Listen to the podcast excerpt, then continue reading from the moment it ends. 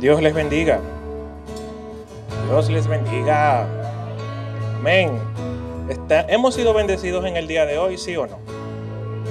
Dios ha tocado nuestros corazones, ha tocado nuestra mente, nuestra alma. Hemos podido venir delante de Él a traerle adoración, a darle a Él lo que se merece. Porque el Dios de la Biblia merece toda gloria, merece toda, toda honra, ¿verdad que sí?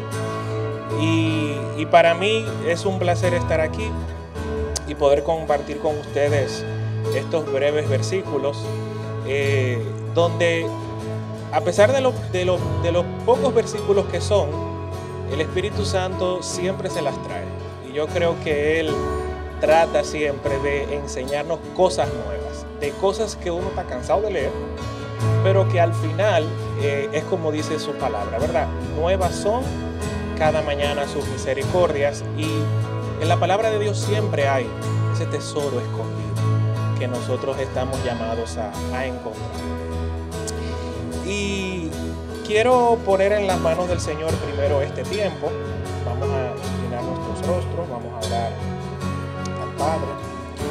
Señor, te damos gracias por tu amor, por tu misericordia. Te adoramos, Dios. Señor, y disponemos hoy nuestro corazón a recibir de ti lo que tú quieres darnos. Señor, nos renunciamos en esta mañana a toda opinión, a todo aspecto particular, Señor, que nos aleje de tu voluntad. Te pedimos, Padre, que sea la revelación de tu Espíritu Santo, Señor, en nosotros, trayéndonos luz, ministrando en nuestros corazones, Señor, y ayudándonos, Señor, a asimilar estas verdades por los méritos de Cristo, en el nombre de Jesús. Amén. Amén. Bueno, en el día de hoy yo he titulado eh, este, este, este- esta enseñanza de hoy un mensaje sin palabras. Eso como que es difícil, ¿no? ¿Cómo damos un mensaje sin palabras? Está, complicado.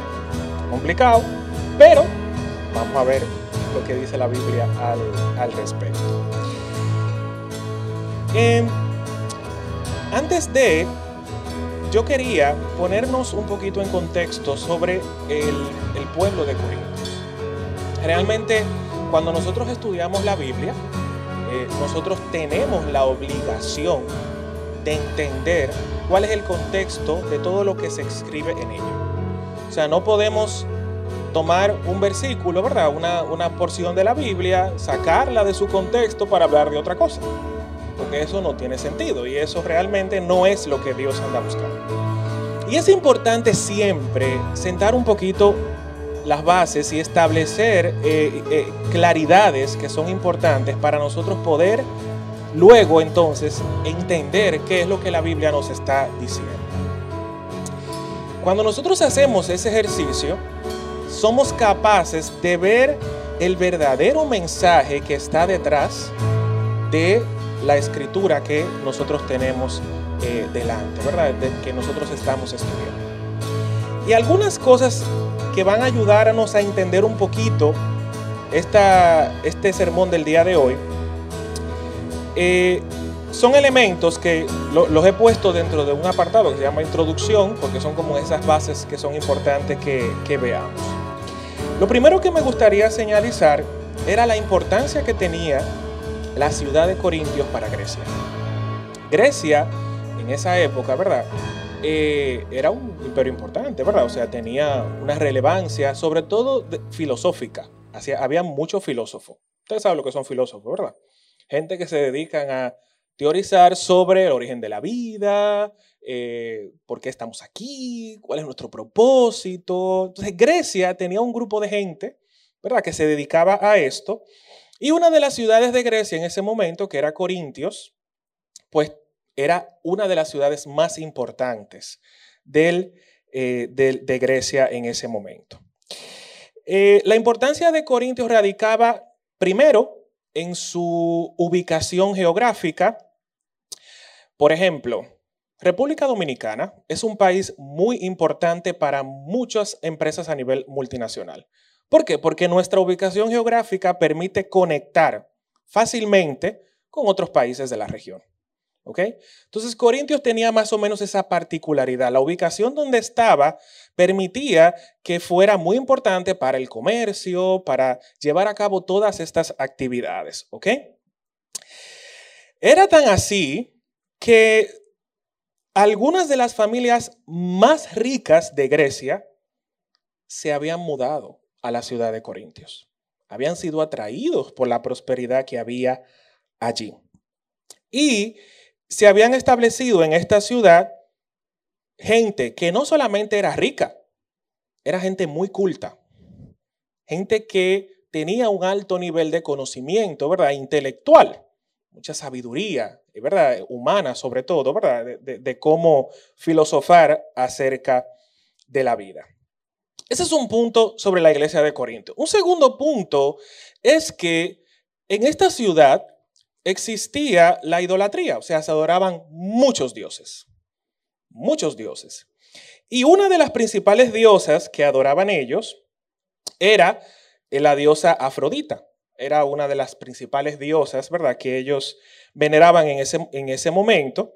Y a esta diosa se le asociaba con eh, temas de amor, de prostitución, etc. Incluso cerca de mil mujeres en el templo de la iglesia de Corinto ejercían la prostitución como parte de esa religión, como parte de esa adoración. Y estas costumbres pues habían permeado a la iglesia de Corinto, porque lo, ¿quién se, ¿quiénes conformaban la iglesia de Corinto? Por lo que venían de ese mundo. Entonces, muchas herencias, muchas, malamañas, por decirlo en buen dominicano, la traían. Y por eso eh, la iglesia de Corintio presentaba una serie de, aspectos que no, que no, veíamos en la iglesia de Éfeso o en la iglesia eh, de los filipenses. No, no, no, no. O sea, lo, que vemos en la iglesia de Corintio son conductas relacionadas con aspectos de inmoralidad sexual y muchísimas otras cosas que vendrán después. Sin embargo, como según los, teólogos, dicen que la carta a los Corintios es una de las cartas más completas en cuanto a la variedad de temas que trata. Porque son tantos los problemas que habían en la iglesia que Pablo tenía que tocar muchos temas, variados. Muchos problemas de conducta, muchos problemas de las personas. Entonces, por eso, de ahí suelen salir muchas enseñanzas para nosotros en el día de hoy, porque las soluciones a los problemas que se presentaban en ese momento siguen siendo válidas hasta el día de hoy. ¿Ok? Y un dato muy interesante que me enteré estudiando esto. Para mí era primera y segunda de Corintio. Pues no. Hay una carta que no ha aparecido, pero si leemos primera de Corintios capítulo 5, versículo 9, ahí se dice que Pablo yo mismo, hermanos, ah, no, Primera de Corintios, capítulo 5, versículo 9. Ahí Pablo habla, en la carta que yo les escribí, él hace alusión a que él escribió una carta antes que esta, ¿ok? Donde les explicaba algunas cosas y que en ese versículo él dice, ustedes no me entendieron bien. Ustedes no me entendieron bien, entonces por eso él estoy escribiendo esta. Hermanos, ¿van conmigo? Ok. Entonces, así que se llevan ese dato, no frequecito de hoy. Antes de Primera de Corintios había una carta y él les escribió anteriormente, ¿ok? Les escribió anteriormente, pero como no entendieron bien el mensaje, él volvió y les escribió esta que nosotros estamos estudiando. Ahora, dicho esto, ¿Ok? Este, este contexto, nosotros vamos a entrar ahora en materia. ¿Y cuál es el primer punto que a mí me gustaría tocar con ustedes? Primero, Pablo llega a la ciudad de Corintios. Cuando Pablo llega a la ciudad de Corintios suceden cosas interesantes, ¿ok? Y que es bueno entenderlas para poder ver un poquito y tienen mucho que ver con eh, el pasaje que nosotros vamos a estudiar en el día de hoy. ¿Ok? ¿Por qué? Porque Primera de Corintios, capítulo 2, que es lo que vamos a ver nosotros, versículos del 1 al 5, lo vamos a, vamos a dividir el capítulo en dos partes. Esta primera parte es lo que vamos a ver hoy. Primera de Corintios, capítulo 2, versículo del 1 al 5, lo que Pablo hace ahí es hablar de cuando él llegó a Corintios y cómo él llegó a Corintios. Por eso es importante entender cómo fue que él llegó a Corintios. Y, y los datos que vamos a ver aquí nos van a llamar mucho la atención. Lo primero es que algo que tampoco sabía, lo descubrí estudiando esto, en el libro de Hechos se describe el momento cuando Pablo llegó a la iglesia de Corintios. Hechos capítulo 18 describe prácticamente todo lo que pasó desde que Pablo salió de Atenas y llegó a la ciudad de Corintios. Esta iglesia, Pablo la fundó cerca de los años 50 después de Cristo, luego de su visita a Atenas. Y un, y un dato muy interesante. Cuando Pablo llegó a Atenas, él hizo todo lo opuesto a lo que hizo cuando llegó a la iglesia de Corintios. ¿Y qué fue? Si ustedes tienen la oportunidad, y se los recomiendo, Hechos capítulo 17, versículos del 16 al 31, explica ese discurso que dio Pablo en Atenas, totalmente filosófico, totalmente lleno de palabras intelectuales, palabras de sabiduría. O sea, el discurso que Pablo le dio a los atenienses fue un discurso, como decimos aquí en Dominica, un discurso y su madre. O sea, fue el discurso. Y realmente lo que él expuso allí se expuso en un anfitrión lleno de otros filósofos, donde habló eh, grandezas del Dios a quien él estaba predicando, ¿verdad? Pero lo hizo con mucha elocuencia, lo hizo en un, en un contexto, ¿verdad? De, retórica y de oratoria. Y eso es importante que lo, que lo veamos porque eh, cuando Pablo llegó a la iglesia de Corintios, ¿ok? Según Hechos capítulo 18, que es lo que sigue a lo que estábamos viendo anteriormente, dice que Pablo inició y llegó a la ciudad y a lo primero que él empezó a predicarle fueron a los judíos. A los judíos que estaban en la iglesia de Corintios. ¿Ok? Él llegó, comenzó a predicar a los judíos en la sinagoga. Las sinagogas son los templos judíos. ¿Ok? Y pasa algo. Los judíos comienzan a blasfemar contra, contra Dios, contra Pablo, los rechazan y Pablo hace algo que nosotros en Dominicana le llamamos darle banda. ¿Han escuchado esa expresión? Pablo le dijo, ustedes no me quieren hacer caso, me voy. Y me voy a los gentiles. Esa expresión a mí me marcó. Porque usualmente nosotros entendemos que nosotros tenemos la responsabilidad a veces de llevar un mensaje y con tanta insistencia y con tanta insistencia y la gente y la gente, pero aprender cómo Pablo se comportó en este momento nos da a nosotros una luz de que nosotros sembramos la palabra y Dios es quien da el crecimiento. Es Dios que hace lo demás. ¿Ok? Ahora, Pablo le dijo, usted no me hace caso, me voy y se fue a los judíos y se fue a los gentiles. Él dijo, me voy a predicar a los gentiles. Él sacudió los pies, se limpió y dijo, yo me voy limpio de aquí y me voy a predicar a los gentiles. Eso está en Hechos capítulo 18. Y es uno de los puntos, ¿ok?, que quiero resaltar aquí.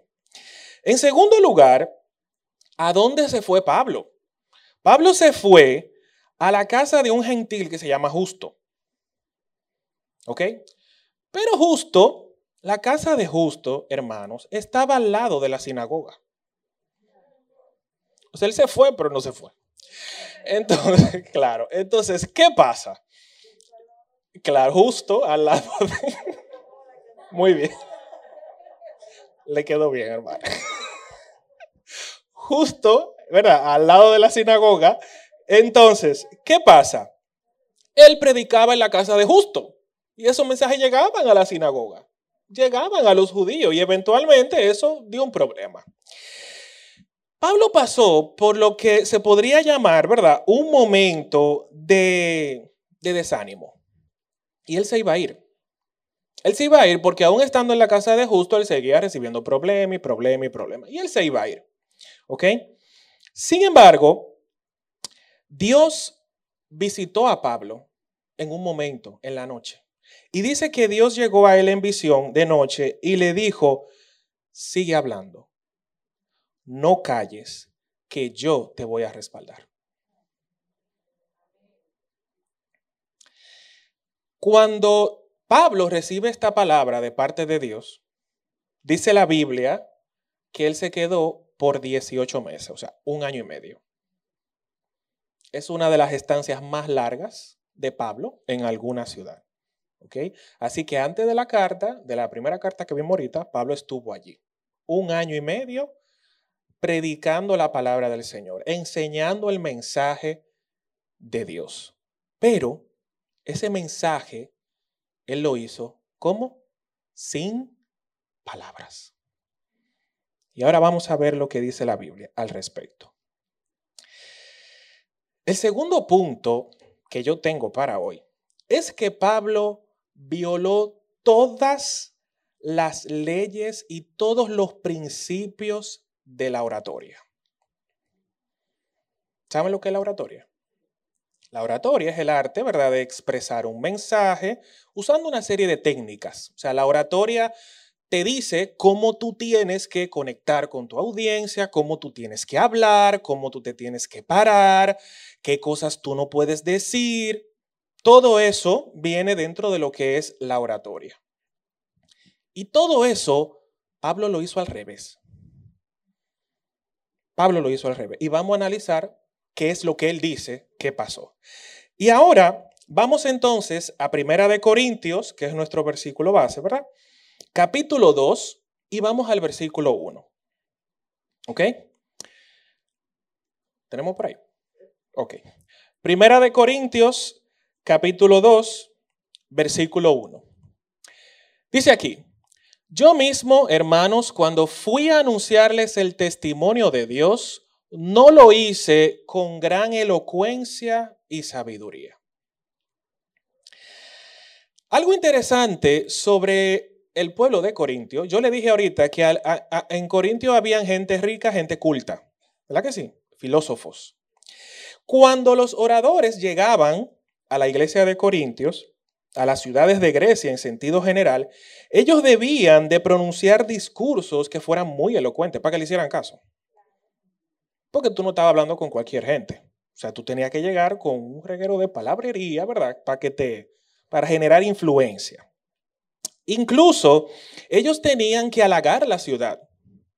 Ellos tenían, llegaban halagando la ciudad, llegaban mencionando sus logros, sus propios méritos, con el objetivo de que de ganar reputación.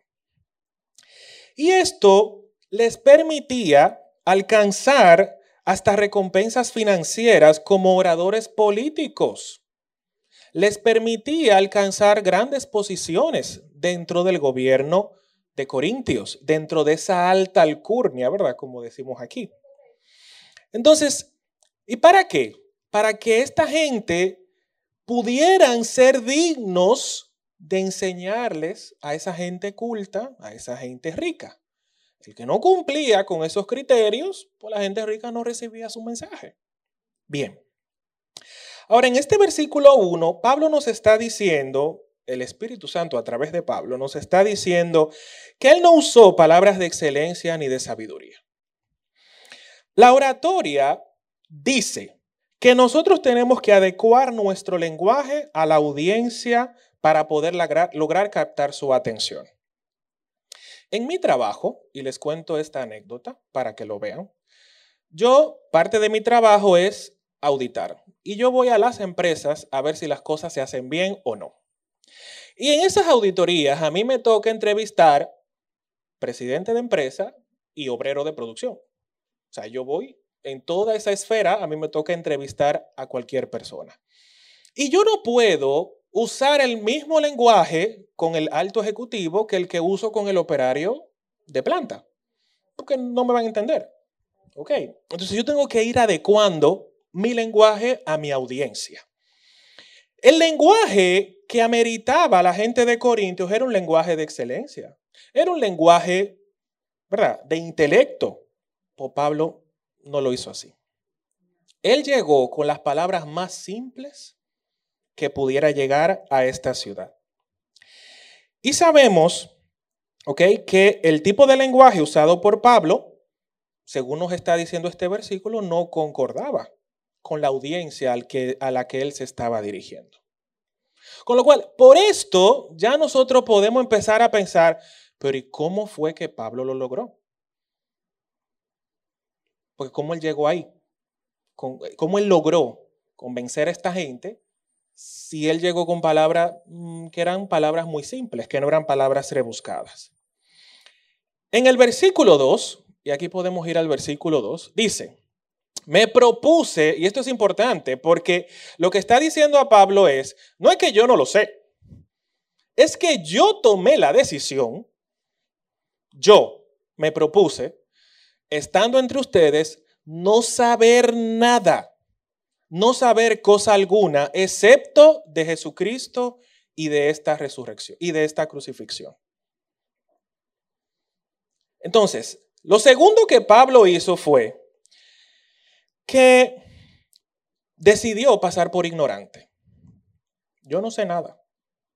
Una decisión personal en este mundo, ¿verdad? Tan eh, culto. Con el objetivo de lograr a convencer en mi audiencia, la oratoria dice que yo siempre debo demostrar que yo sé lo que estoy hablando, que yo soy un experto en lo que estoy diciendo.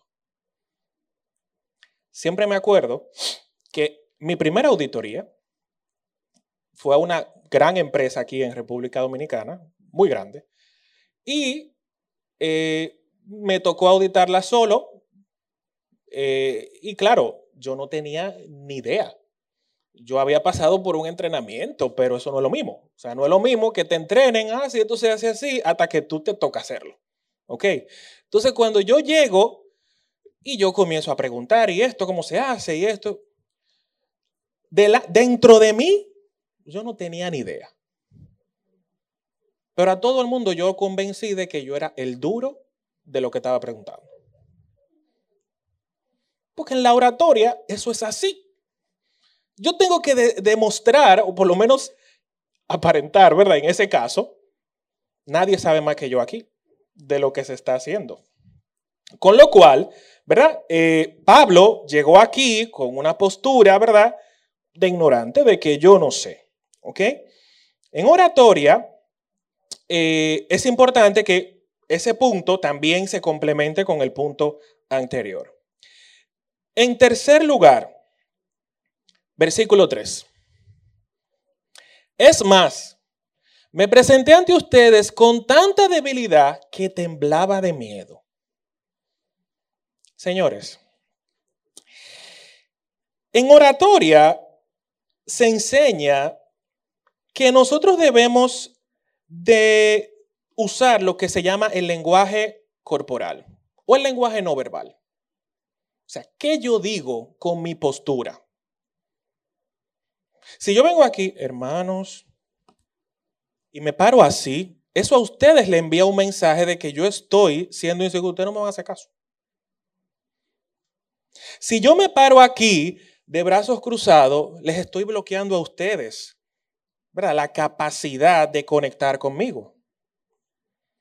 Entonces, Pablo aquí está diciendo que él se mostró y temblaba de miedo. Una postura insegura, una, una postura temerosa. ¿Ok? Y esto, ¿qué, ¿qué debió traer sobre la vida de Pablo? Bueno, que no, no generara ese carisma, que no conectara con la gente. Porque cuando una, persona una persona está eh, en un ambiente, ¿verdad? Llevando un mensaje o haciendo una exposición o lo que sea, tiene que mostrar una postura segura, una postura de firmeza, una postura de claridad y de apertura, ¿verdad? Estamos abiertos a conectar con la audiencia. Y por último, en el versículo 4, dice, no les hablé ni les prediqué con palabras sabias y elocuentes. En otras versiones dice, yo no les prediqué a ustedes con palabras persuasivas. La oratoria brinda técnicas de persuasión. Hay todo un módulo. Técnicas de persuasión. Porque eso acompaña a la oratoria. Para poder conectar con la audiencia se necesita hacer uso de técnicas de persuasión. Persuasión, la buena persuasión, no, no, trata de una manipulación, de que yo te convenza, sino de que yo te haga entender que lo que te estoy diciendo te conviene. ¿Ok? Ahora, ¿Para qué es la persuasión? Para poder conectar con las emociones de la audiencia. Y cuando hacemos que la gente sienta, es cuando nosotros logramos que la gente te preste atención. Si yo le digo ahora mismo, imagínense que estamos en un bosque fresco, huelen los árboles. Si yo, e, eso es generar en ustedes como esa capacidad de sentir. Y eso es apelar a las emociones de ustedes para persuadir. Sin embargo, aquí tenemos un evangelista que no usó esas técnicas. Entonces, estas cuatro leyes de la persuasión, Pablo la dijo, la tiró a un lado. ¿Ok? Sin embargo, eh, yo quiero que vayamos al libro de Hechos, capítulo 18, versículo 8 para que veamos un versículo interesante. ¿Ok? Dice, y muchos corintios, ¿qué dice ahí? Oyendo, creían y eran bautizados. No, Hechos 18.8. 18.8.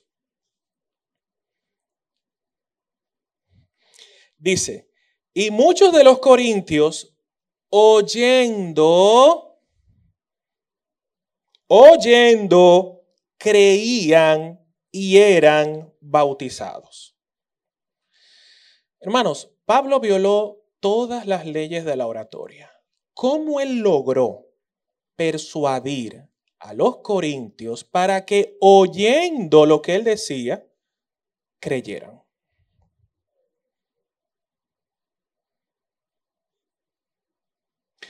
Y ahí es donde Pablo, ¿verdad? Resalta lo que él eh, lo que se expresa en estos versículos que nosotros estamos estudiando. En el capítulo 1, versículo 31 de Primera de Corintios, termina diciendo el que se antes de Pablo decir todo esto, termina diciendo el que se gloría, gloríese en el Señor. Y esto conecta muy bien con lo que Pablo está haciendo en esta porción de Primera de Corintios. Lo primero que Pablo dice, yo no me voy a gloriar de mí mismo. Yo no puedo llegar allí como lo hacen los demás oradores, mostrando mis méritos, hablando de mí y halagando la ciudad, halagando la cultura de esa ciudad. ¿Por qué? Porque ese no es el mensaje que yo traigo.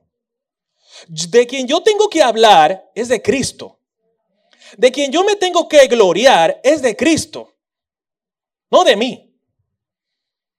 Yo no voy a hacer nada llegando allí a exponer mis méritos, porque ese no es mi interés.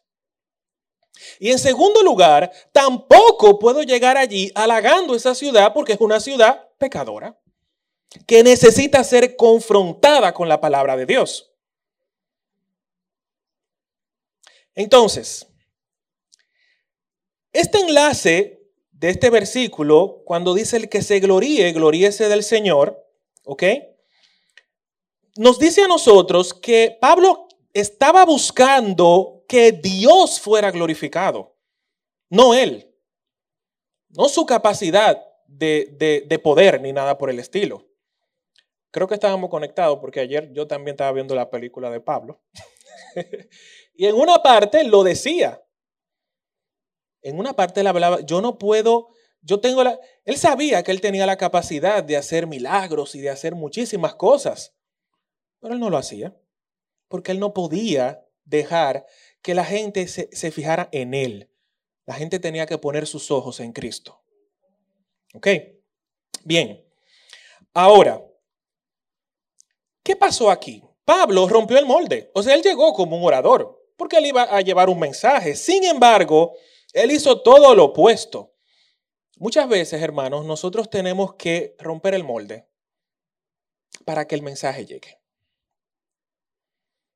Muchas veces, si yo vengo hablando como otra persona, ¿verdad? Siguiendo un molde y no hago una ruptura, ¿verdad? Algo como que rompa el patrón, a veces esa ruptura de patrón permite que el mensaje llegue mucho más eficaz.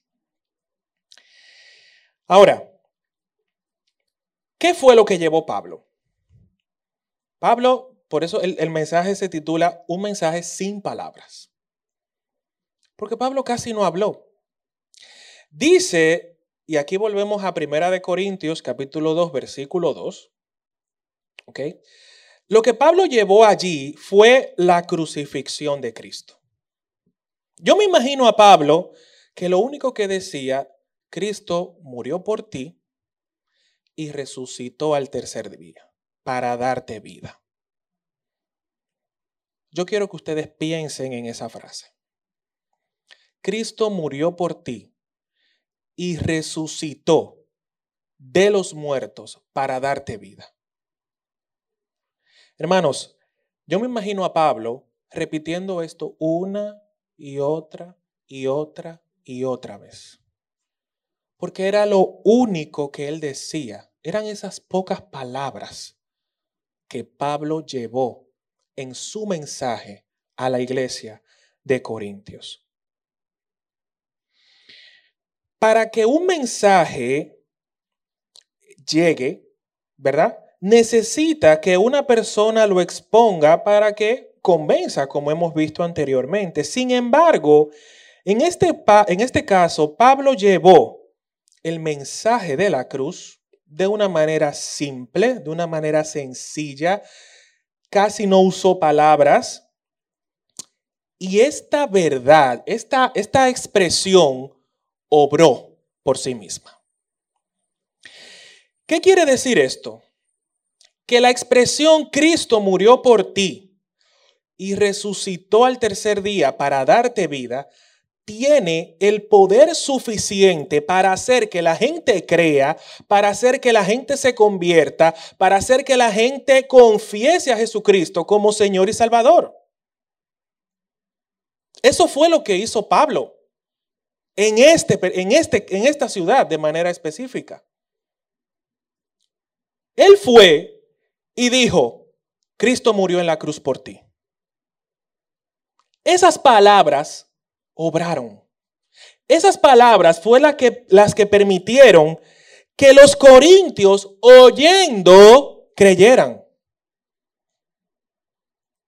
Fueron esas simples palabras. Ahora, el mensaje de la cruz no necesita de nuestro intelecto para hacer su obra. El mensaje de la cruz obra por sí solo. ¿Por qué es así? Para que nadie se crea. Para que nadie piense que es imprescindible. Para que nadie entienda que si yo no soy el que digo, si yo no soy el que hablo, esto no funciona. Si yo no soy el que organizo esa actividad, esa actividad no va a quedar bien. Si yo no estoy al frente de tal o cual cosa, eso no va a quedar bien. No. El mensaje de la cruz no necesita de nuestro intelecto para hacer su obra. Y eso es lo que Pablo nos está diciendo aquí, hermanos. Pablo lo único que dijo fue, Cristo fue crucificado. Ese fue el único mensaje que él llevó. Y con esas frases, él lo, con esa frase él logró que los corintios, oyendo, creyeran. Ahora, un punto importante es lo siguiente. En el capítulo anterior, el hermano eh, Juan Carlos nos había expuesto sobre cómo Dios avergonzó la sabiduría humana. ¿Verdad? Capítulo 1, versículo 20 dice que Dios enloqueció la sabiduría humana. En su lugar, en el lugar de basarse en el intelecto de Pablo, Dios usó la demostración del Espíritu Santo y del poder para poder convencer a los corintios. ¿Ok? Y esto es importante que lo entendamos, hermanos, porque la forma en cómo Pablo llegó a esta ciudad, simplemente con este, con este mensajito, pero ese mensajito, según lo que dice la Biblia, ¿ok? Generó señales, generó demostración del Espíritu Santo.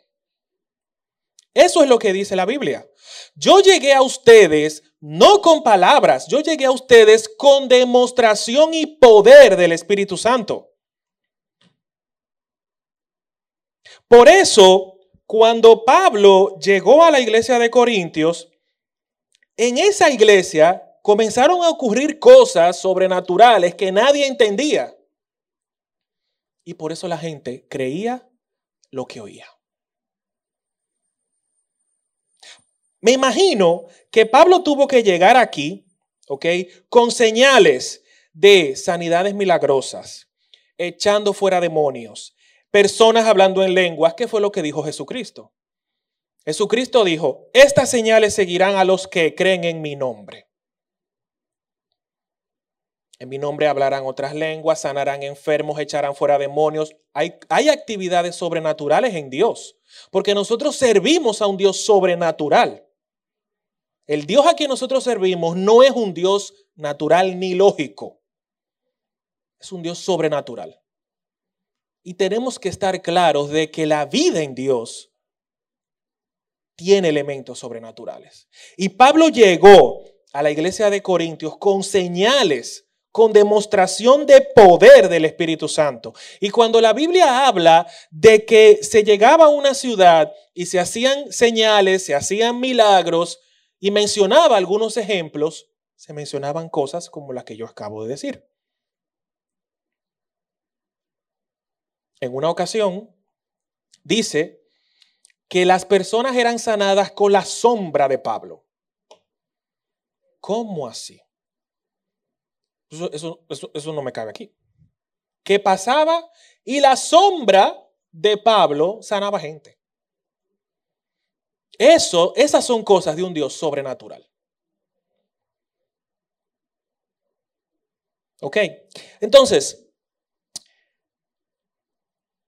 el, el elemento principal aquí también es que Pablo no llegó a esta ciudad halagando la ciudad ni lo que hacían en ella. Al contrario, confrontó la cultura. Confrontó la cultura.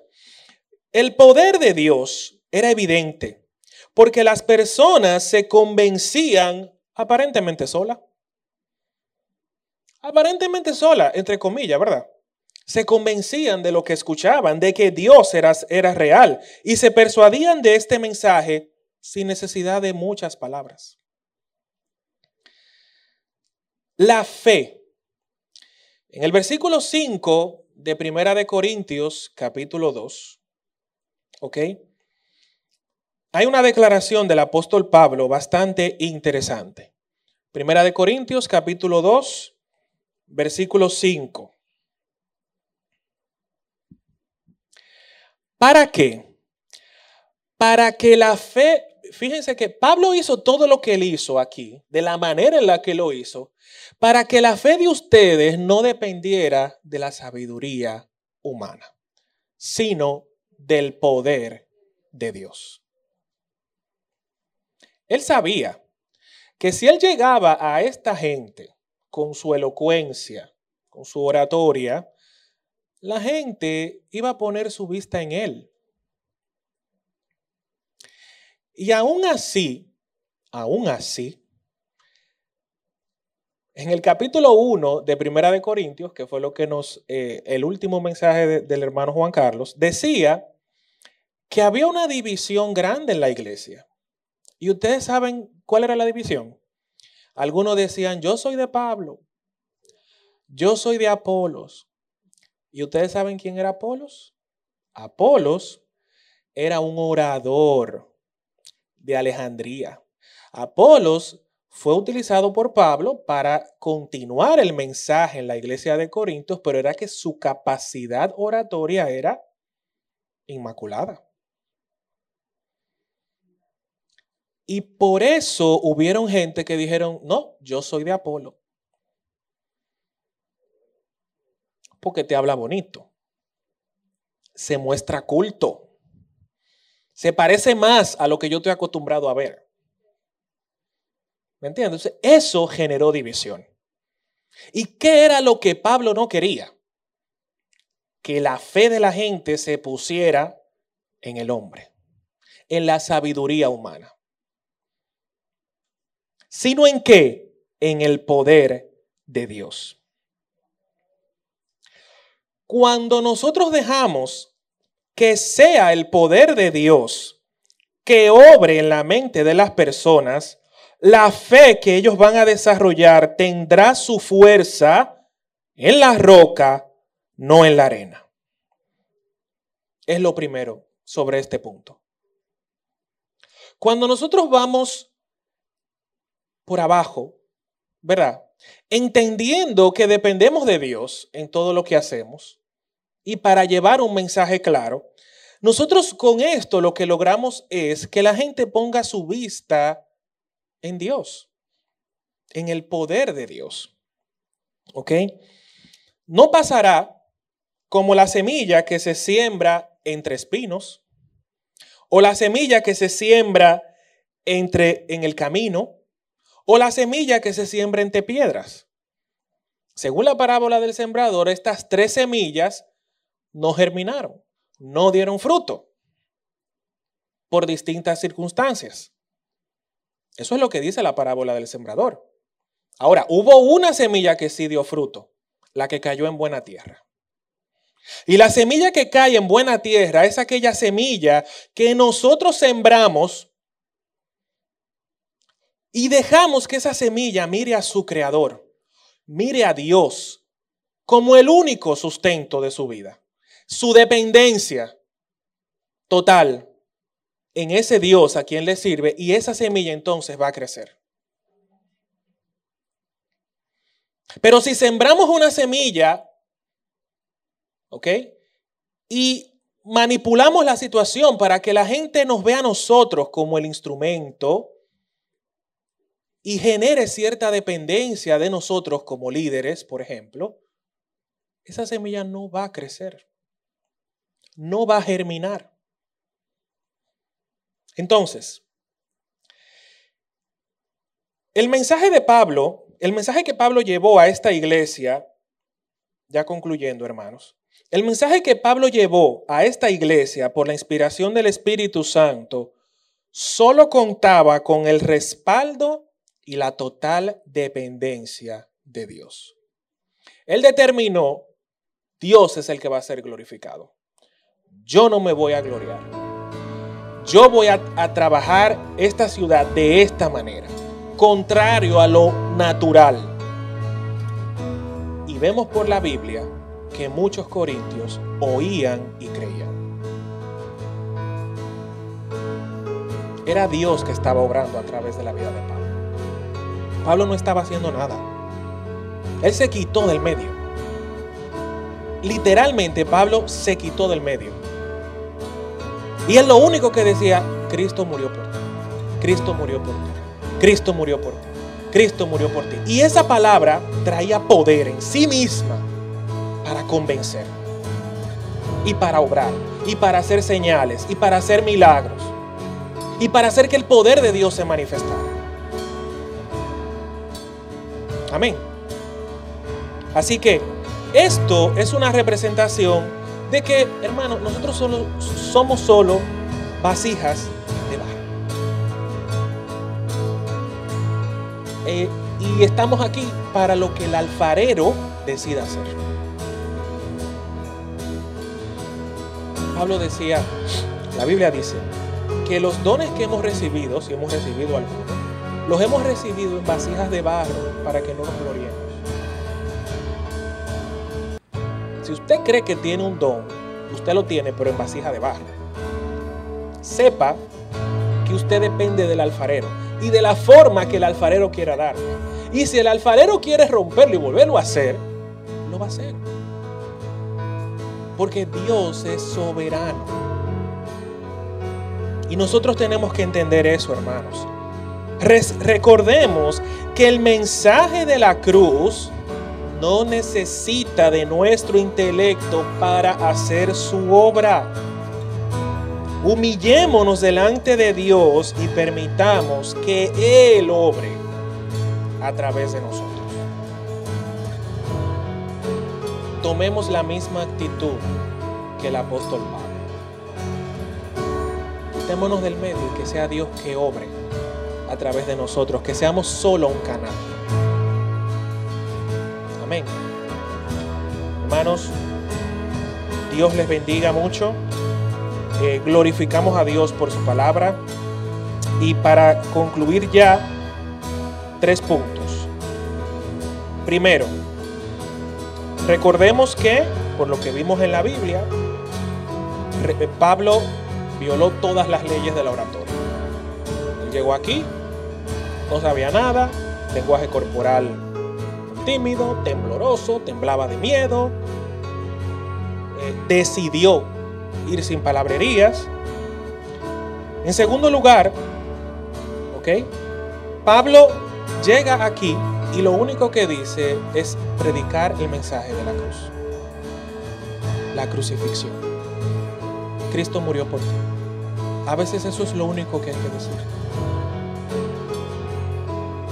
Esa palabra, esa expresión tiene poder en sí misma y es autosuficiente para hacer la obra que tenga que hacer. El mensaje de la cruz no necesita de nuestro intelecto para hacer su obra. No nos necesita. Dios nos usa por su misericordia. Y recordemos que simplemente nos tenemos que humillar delante de Dios y permitir que Él obre a través de nosotros. Ponernos en sus manos como las vasijas de barro que, que somos. Y dejar que el alfarero nos dé la forma que Él quiere. Dios les bendiga, hermano.